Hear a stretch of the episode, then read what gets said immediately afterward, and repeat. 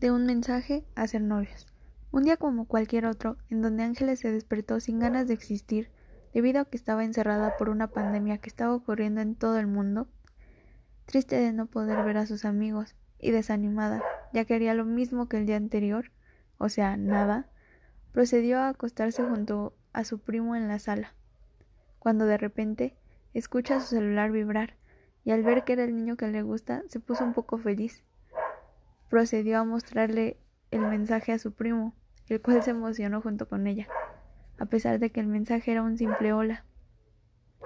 Todo ese día se la pasaron platicando, hablando de todo y así durante casi un mes, hasta que él le dijo a ella que la quería ver, a lo cual ella accedió de inmediato, sobre todo porque él vive en la esquina de la calle donde ella vive, así que verse no sería difícil, ni se arriesgarían a nada. Llega el esperado día. Como cualquier otro día, Ángeles hizo las cosas que hacía por la pandemia. Pero algo cambiaría esa tarde.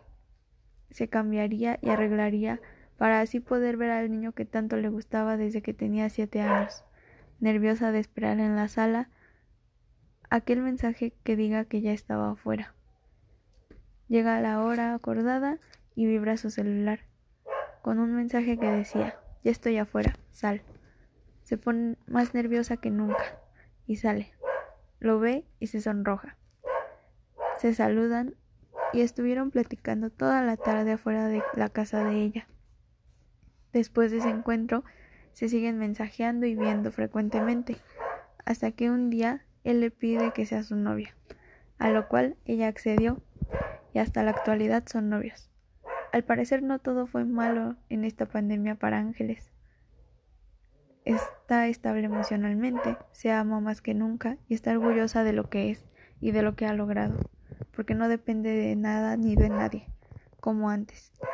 Y eso para ella es más que un logro.